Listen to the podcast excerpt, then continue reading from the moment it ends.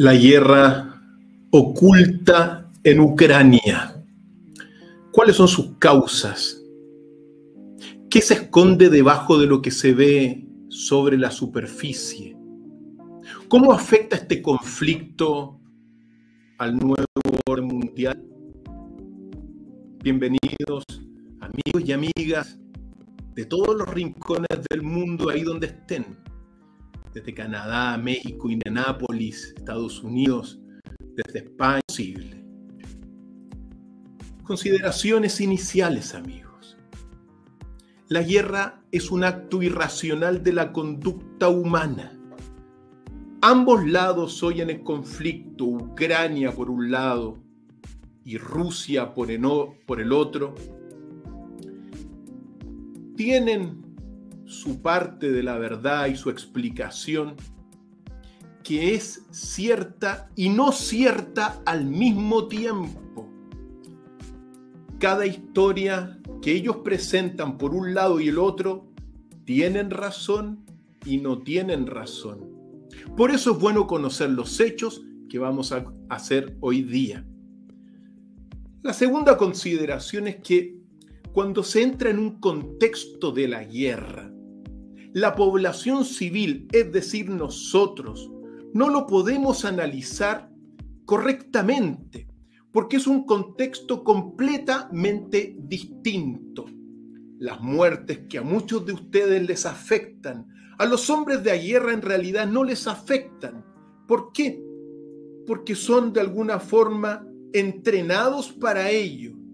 Con el paso del tiempo, todos sabemos que los ejércitos sus soldados con mucho valor se transforman en máquinas para matar y si están dispuestos a matar, también tienen que estar dispuestos a morir.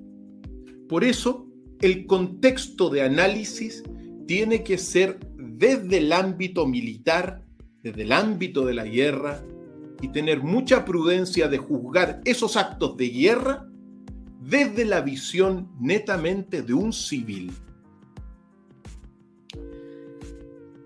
La tercera consideración fundamental, y que todos los grandes periodistas la saben, es que cuando se detona un conflicto militar, la prensa se transforma en propaganda.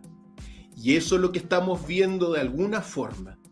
Mucha propaganda por un lado, periodistas que se transforman en verdaderos actores, embaucadores, incluso con mucha manipulación a través de las imágenes que hemos visto en diferentes medios de corte occidental, de corte europeo, de corte estadounidense. Y al mismo tiempo, por el otro lado, también se maneja eso.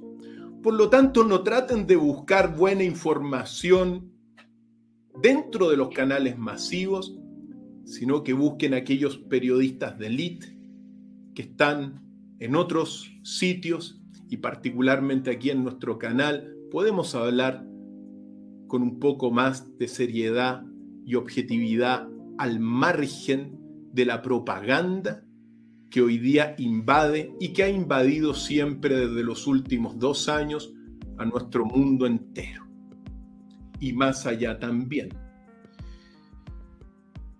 La cuarta consideración, amigos, es que este conflicto está dejando atrás toda la situación sanitaria y, al menos durante un tiempo, podemos ver eso que se va a relajar o se relajaría, pero estén atentos porque hay que esperar las noticias que nos va a dar Bill Gates sobre las próximas situaciones que se van a vivir en el ámbito de la salud. Amigos y amigas, ¿cuáles son las causas de la guerra entre Ucrania y Rusia? Y uno tiene que decir lo que no podemos decir todas las causas y motivos, pero toda guerra como acto irracional de la conducta humana tiene muchos motivos, no solo uno. estos problemas, estos conflictos no se explican por una causa, sino por múltiples causas. Nosotros hoy día vamos a abordar y al menos mencionarles dos causas muy relevantes. La primera es una causa económica que tiene que ver directamente con el gasoducto de gas natural Nord Stream, que es, aquí lo vamos a ver en un mapa, que está construido en el, en el mar eh, Báltico, desde la ciudad rusa de Viborg hasta la ciudad alemana de, de Greifswald. Aquí está el mapa es un proyecto que fue firmado por la principal eh, empresa de gas rusa Gazprom, que está liderada y dirigida por Gerhard Schröder, ex canciller de Alemania entre 1998 y el año 2005. Naturalmente, Gerhard Schröder se ha visto durante los últimos días abandonado en su trabajo por, por lo que, por las sanciones que se le están aplicando a Rusia, pero este gasoducto fundamental es clave para entender parte del conflicto y las causas del conflicto. Este Gazprom, dirigido por Schröder, firmó en el año 2005 un acuerdo para construir este gasoducto Nord Stream con Wingas, que es una empresa alemana. El monto de la inversión supera los 19 mil, perdón, los 15 mil millones de euros, aproximadamente 16 mil 600 millones de dólares. Aquí en este otro mapa podemos observar también todos los otros gasoductos que van desde Rusia hasta Europa para la suministración de esta energía. Este proyecto y este gasoducto nuevo, bueno, estaba planificado para suministrar 9 millones de metros cúbicos de gas anuales por 25 años. Y este megaproyecto al mismo tiempo energético tenía y tiene hasta el día de hoy una férrea oposición de los Estados Unidos y de Ucrania. El principal argumento de estos países para oponerse al gasoducto es que Europa quedaría bajo una dependencia energética de gas del 40%, cosa que al menos en el ámbito económico no solamente no lo iban a aceptar, sino que también de alguna forma eh, había muchos millones de dólares detrás. El dios dinero siempre detrás de los conflictos armados, al menos desde el último tiempo. Y claro, Hace pocos días el recientemente asumido canciller alemán Olaf Scholz detuvo este proyecto y el negocio inmediatamente lo tomó Estados Unidos y como dice la revista El Economista de España, Estados Unidos vende a Europa el gas a un 40% más caro que Rusia. Por lo tanto, negocio redondo. Pero ¿por qué esto es muy delicado?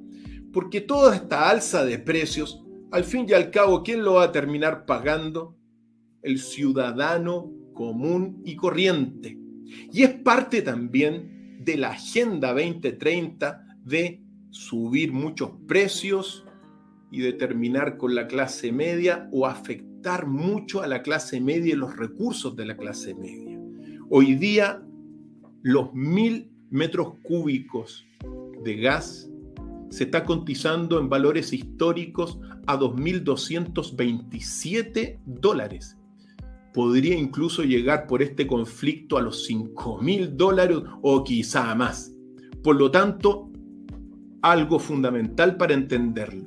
Ahora, esta situación de Alemania también es inaudita en términos de que después de la Segunda Guerra Mundial, Alemania mantuvo siempre una neutralidad ante los conflictos. Y es primera vez después de ese, al menos de la Segunda Guerra Mundial, que Alemania toma un partido directamente, no solamente bloquea en muchos términos a, a Rusia, sino que detiene este, este proyecto multimillonario, le da el negocio a los Estados Unidos y también le comienza a suministrar armas a, a Ucrania. Una neutralidad que también la perdió Suiza. Suiza durante la Segunda Guerra Mundial también fue neutral y hoy día ha perdido la neutralidad, al igual que muchos países.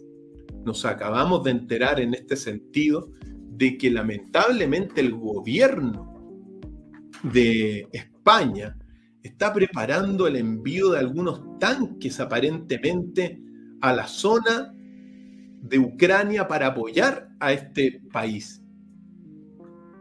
La última vez que algo parecido hizo ese país, lamentablemente derivó en los atentados de Atocha, si se recuerdan. Es de esperar que el gobierno de España modere su apoyo y que, y que se busque en, definitiva la paz. Ahora, ese es un problema económico, sumado también a que Ucrania tiene muchísimas reservas y es un país inmensamente poderoso a nivel de, de, la energía y de los recursos. Por lo tanto, primer elemento, esta situación Estados Unidos no le iba a permitir o no le permitiría a, a Rusia quedarse prácticamente con el 40% del control de la energía, del gas de Europa. El segundo o el segundo motivo o causa del conflicto es la guerra en Donbass. ¿Han escuchado hablar ustedes de la guerra en Donbass? Me imagino que muchos no. Y se desconoce. Pero es un conflicto al que, al que hay que tomarlo mucho en cuenta porque Rusia lo toma fundamentalmente como uno de sus principales motivos para haber hecho esta operación especial. Este conflicto en Donbass. Donbass es una región que ahora la vamos a ver en el mapa eh, que, vamos a ver a continuación, es una región en el sudeste de Ucrania eh, en conflicto desde el año 2014.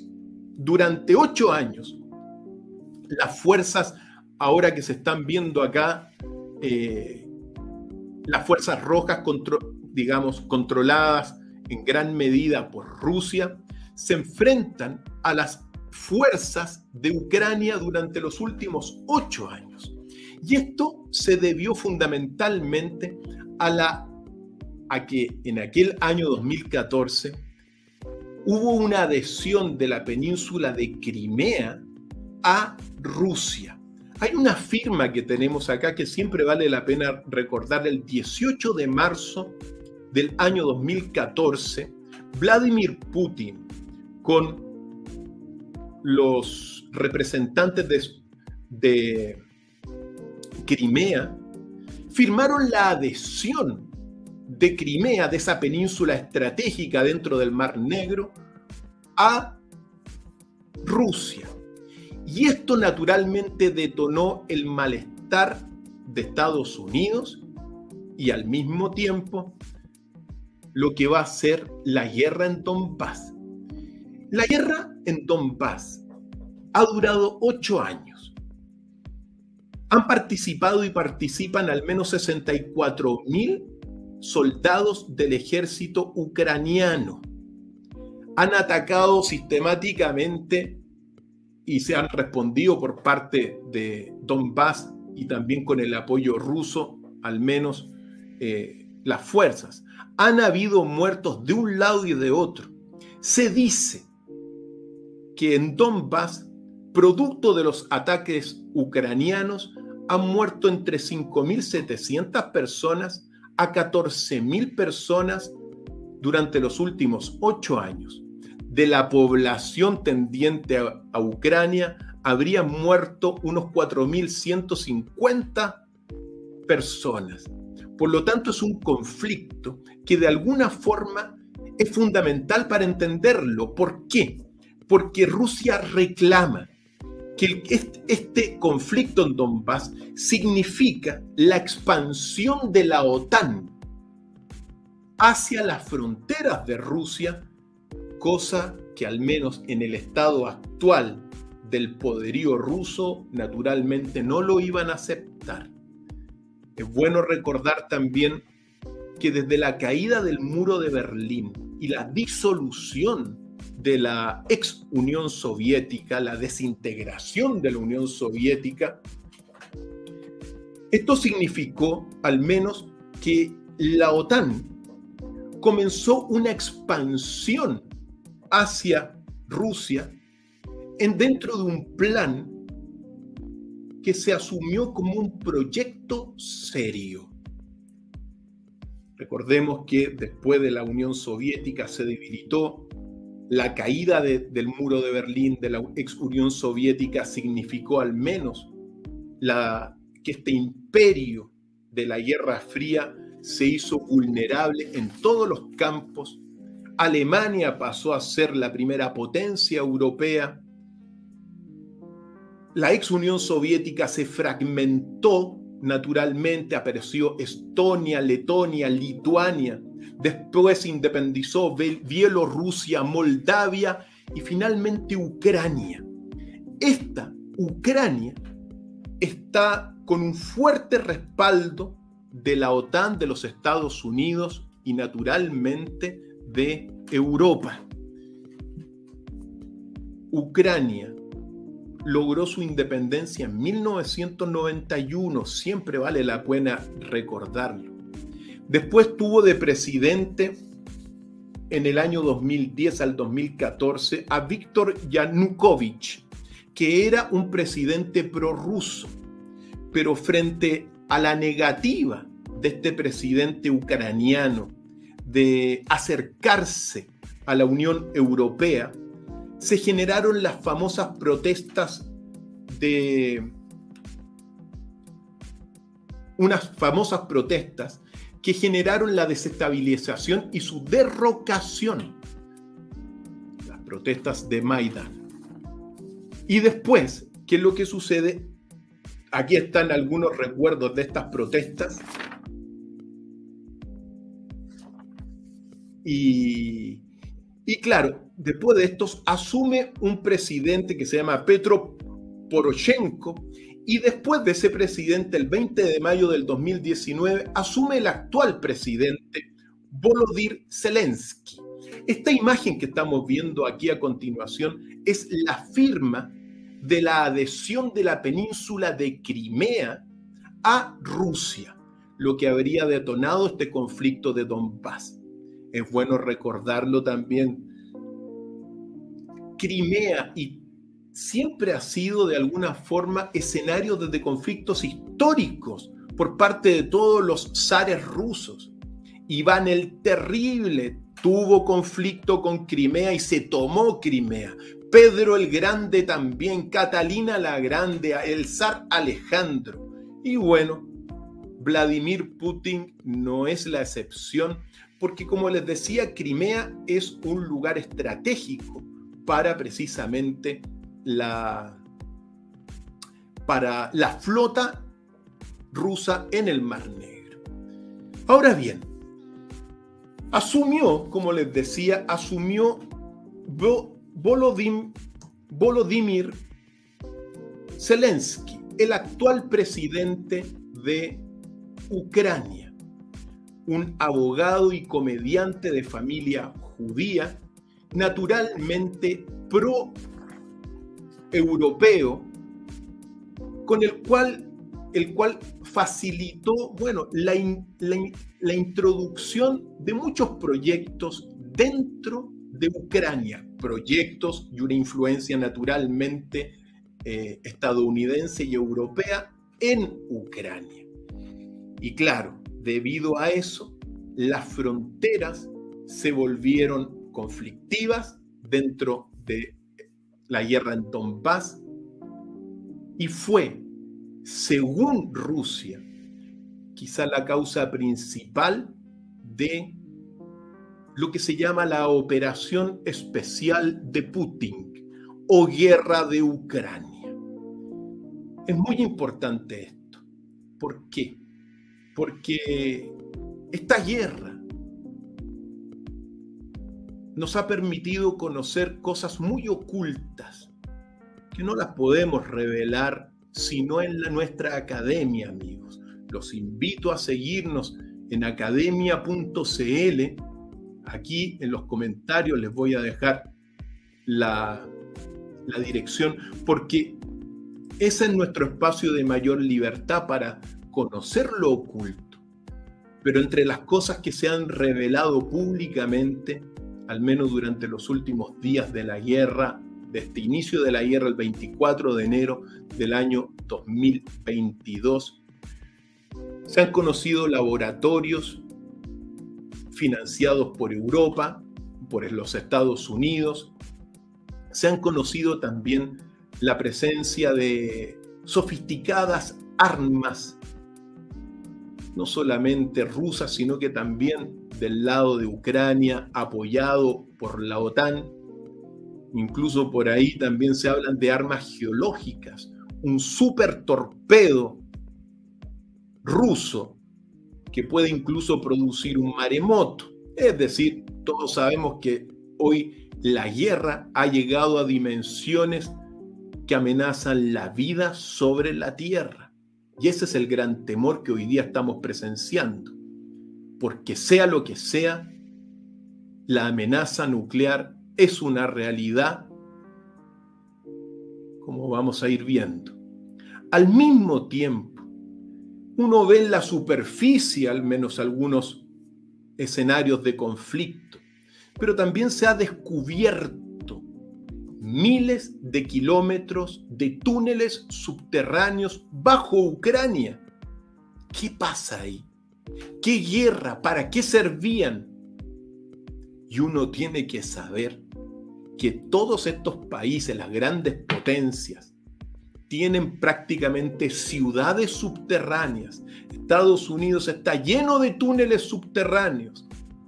China lo ha dicho públicamente, podemos resistir un ataque mundial. ¿Por qué? Porque la gente se escondería debajo de los miles de kilómetros de túneles que hay en China. Europa también tiene túneles. Hay una ciudad que se llama Derinkuyu, una antigua ciudad subterránea también por la región de Turquía. Por lo tanto, esto no es nuevo las ciudades subterráneas ni los túneles subterráneos. Y por ahí seguramente pasan armas, pasa cualquier cosa. Son las cosas que hemos conocido últimamente. Pero hay una amenaza, amigos y amigas. Y esa amenaza hoy día toma incluso carácter místico y profético. Es muy importante eso porque la tercera guerra mundial puede ser una guerra nuclear. Nosotros lo hemos dicho desde hace ya varios años. Ustedes lo pueden ver en mis programas y videos que le he dejado aquí en, nuestros archivos. Pero hay una tercera guerra mundial en cuotas, como lo dijo el Papa Francisco. Este es otro escenario. El peligro es que hoy día puede ser nuclear. Y aquí aparece también Baba Vanga. ¿Y por qué? Porque todos estos, esta situación está llamando también a los que tratan de interpretar lo que está ocurriendo. Baba Vanga es una mística y clarividente búlgara, quizá la principal profeta de Rusia del siglo XX, y que anunció de alguna forma la situación que se está viviendo con lo siguiente sus siguientes palabras que las titularon La gloria de Vladimir. Ella, llamada Vangelina Pandeva Dimitrova, nacida en 1911, muerta en 1996, anunció lo que se llama la gloria de Vladimir. Y dijo lo siguiente, amigos y amigas, todo se derretirá como si fuera hielo, solo uno permanecerá intacto, la gloria de Vladimir, la gloria de Rusia. Nadie puede detener a Rusia. Todos serán quitados del camino por él y no solo serán guardados, sino que también se convertirá en el Señor del mundo. Así hablaba Bababanga y hoy día muchas personas están tomando esto para de alguna forma estar atenta. Y uno lo dice ¿por qué? Porque hay una amenaza hoy día de carácter nuclear. ¿Y por qué esto hay que señalarlo con mucha claridad? Porque se han comenzado durante los últimos días a aplicar sanciones contra Rusia que no son comparables a ninguna de las sanciones que se han aplicado durante los últimos años. Ni a Hitler le aplicaron tantas cosas ni a Saddam Hussein, ni a Bashar al-Assad allá en Siria, ni a Muammar Gaddafi le han aplicado tantas sanciones de tanta índole como a Rusia actualmente y vale la pena señalarlo porque se está apretando a Rusia y se está apretando a la principal potencia nuclear junto con los Estados Unidos. Se le bloquearon a Rusia las transacciones bancarias con Europa y con los Estados Unidos. Se le cerró el espacio aéreo en diversas partes de Europa y también de los Estados Unidos. Se confiscaron bienes de muchos potentados rusos. La expansión también se expulsaron a equipos de fútbol de todo lo que son las competencias internacionales. Hoy día nos enterábamos que también incluso los atletas paraolímpicos fueron expulsados por el Comité Olímpico Internacional de las Olimpiadas que comienzan en Beijing mañana. Se cerraron también todos los canales de la televisión rusa en Europa y están siendo de alguna forma minados en sus transmisiones en todo el mundo. Incluso los gatos y los árboles rusos no podrán competir en las competiciones que tienen los árboles y los gatos rusos. Parece algo que no tiene de alguna forma mucho asidero. Vemos acá a Henry Kissinger y decimos esto porque detrás de todas estas sanciones está un tema más profundo. ¿Por qué tantas sanciones a Rusia? Pensemos en Yugoslavia, pensemos en Libia, pensemos en Afganistán, pensemos en Siria, pensemos en Irak, donde hay más de un millón de muertos, en Afganistán, dos millones de muertos, y nunca han habido tantas sanciones como las que estamos viviendo hoy día y apretando a Rusia. El por qué de alguna forma uno lo puede entender porque en el fondo de todo lo que estamos viviendo, de todos los efectos de las sanciones, la guerra en Ucrania estaría determinando quién va a controlar y dirigir al orden mundial. Y Henry Kissinger es uno de los mayores teóricos del orden mundial a través de los libros que ha escrito. Es bueno señalarlo porque este orden mundial que hoy día se está jugando en este conflicto en Rusia también determinaría el tipo de mundo que vamos a tener en el futuro. Naturalmente, si hay una guerra nuclear, todo el hemisferio norte quedaría devastado.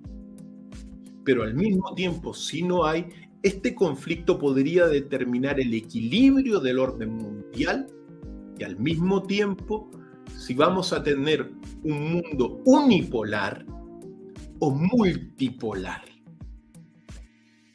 Henry Kissinger,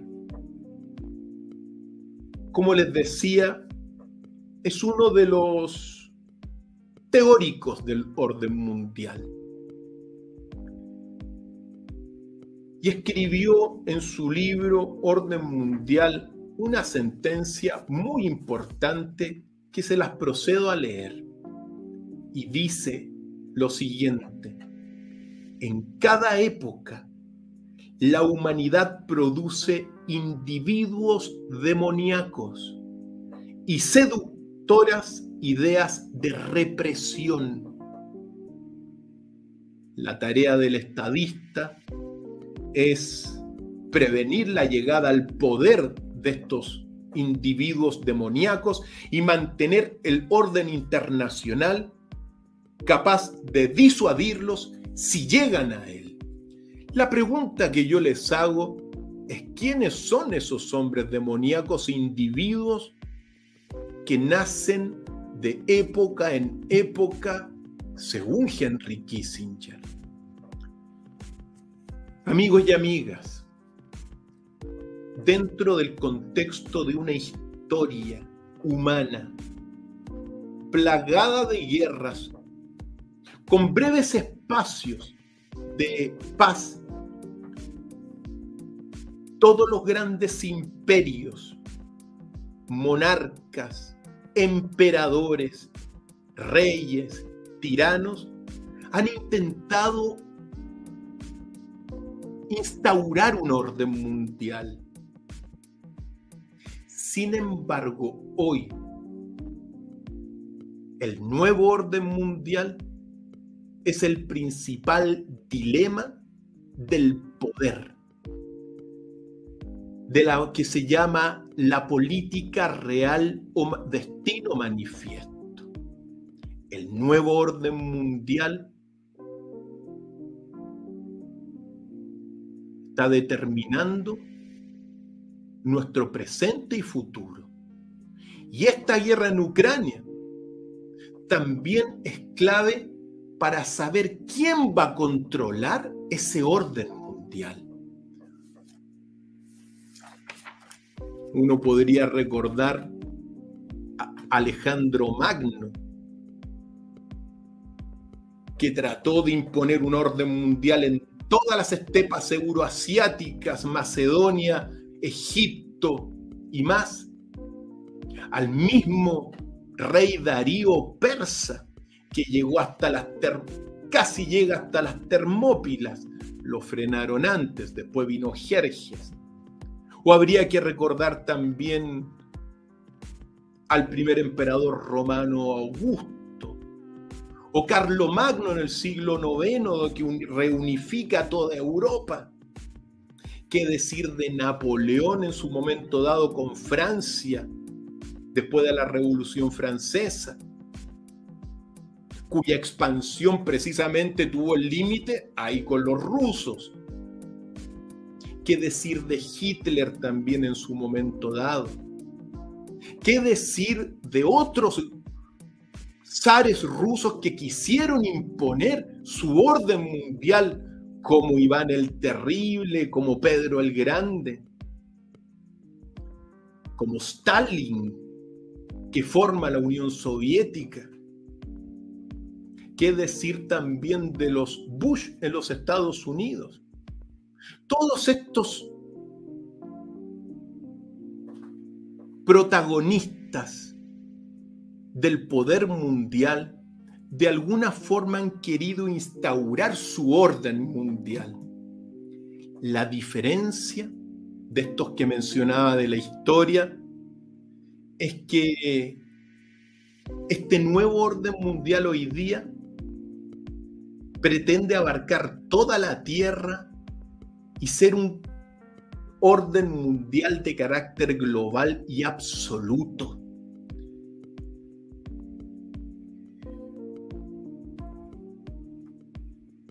Amigos y amigas, hay muchas cosas en juego hoy día. Dentro de este orden mundial aparentemente el control lo tenían las grandes élites plutócratas, las grandes familias de las cuales hicimos un programa hace unos días atrás. Esas grandes familias, personas como Kissinger, el Club Bilderberg, personas como Klaus Schwab, que tiene y educó a los actuales presidentes de diversas partes del mundo en ese instituto de líderes globales, pensaban tener el control del nuevo orden mundial. Y dentro de los pupilos de este orden mundial también estaba Vladimir Putin. Pero parece que el pupilo ahora les desarmó el tablero esto estaba previsto por toda la agenda que se lleva para instaurar este orden mundial. Pero al parecer, lo que está haciendo Putin y las sanciones que se están aplicando a Rusia, de alguna forma nos llevan a una situación incierta donde está en juego quien controla el orden mundial. Acabamos de ver una fotografía del grupo de los 77 donde les vamos a pedir a nuestra directora que la vuelva a poner. Porque ustedes tienen que tener claro que el grupo de los 77, y por cierto que son los países en vías de desarrollo, acá está, esta es una cumbre extraordinaria de jefes de Estado y de gobierno en el 50 aniversario del Grupo de los 77 más China que se realizó el 14 y 15 de junio del año 2014. Todos los presidentes que están ahí están bajo el nuevo orden mundial. Es algo con los cuales vamos a tener que familiarizarnos. Y tenemos que saber ahora quién lo controla o quién pretende controlarlo. Sea lo que sea, amigos y amigas, Aunque la guerra es parte de la agenda del nuevo orden mundial, las sanciones que están aplicándole al llamado oso ruso, que es Vladimir Putin, podría desarmar todo el tablero que tenían planificado. ¿Por qué? Porque esta élite plutócrata del Club Bilderberg, como ya todos lo sabemos, y que hoy día ya ha dado la cara ampliamente, lo que buscan de alguna forma es un mundo unipolar, una gran dictadura global, un rey del mundo. Y lo que se está en juego hoy día es que aparentemente ese orden mundial no sería absoluto. Si Rusia logra de alguna forma establecer una relativa autonomía, una independencia,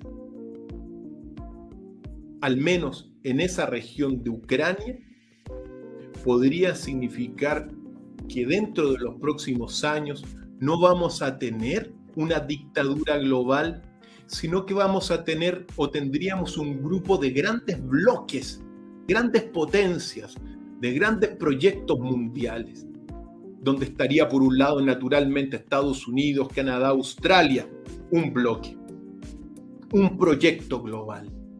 Por otro lado, la gran Europa. Por otro lado, Gran Bretaña con Israel como bloque de influencia. Otro bloque sería naturalmente Rusia y toda su esfera de influencia otro bloque, el Califato Rojo de Turquía, el dragón chino, otro gran bloque, y si durante los próximos años India se fortalece, podría ese subcontinente transformarse en otro proyecto global dentro de un mundo ya no donde hubiese una sola dictadura planetaria, sino donde hubiesen bloques El nuevo orden mundial está en juego, amigos y amigas. El nuevo orden mundial, el orden, el equilibrio mundial hoy día está pendiendo de un hilo. Nosotros esperamos que la guerra pronto se detenga y que sea para el bien de la paz mundial. Pero para ello hay que estar bien informados. Lamentablemente dentro de todo este escenario, amigos y amigas, hay dos continentes de los países prescindibles. Y esos dos continentes son lamentablemente África y también los Hispanoamérica. Amigos y amigas, esperemos que todo esto sirva para poder de alguna forma estar bien informado. El que tenga oídos para oír, que oiga, y que no cese en su búsqueda el que busca.